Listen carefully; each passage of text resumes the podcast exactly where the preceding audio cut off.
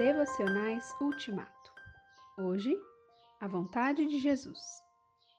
Pai, a minha vontade é que onde eu estou estejam também comigo os que me deste. João 17, 24.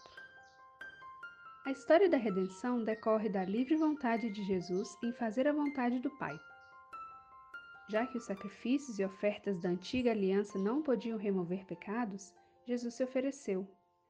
Eis aqui estou para fazer, ó Deus, a tua vontade. Por causa dessa vontade, nós somos purificados do pecado pela oferta que ele fez, uma vez por todas, do seu próprio corpo. Hebreus 10, 9 e 10. Quando Jesus foi tentado a não beber o cálice do sofrimento, o que salvou a situação foi a renúncia de sua vontade contrária e a decisão de continuar fazendo a vontade do Pai. Não seja como eu quero, e sim como tu queres. Mateus 26, 39. Várias vezes Jesus testemunha sua vontade de fazer a vontade do Pai.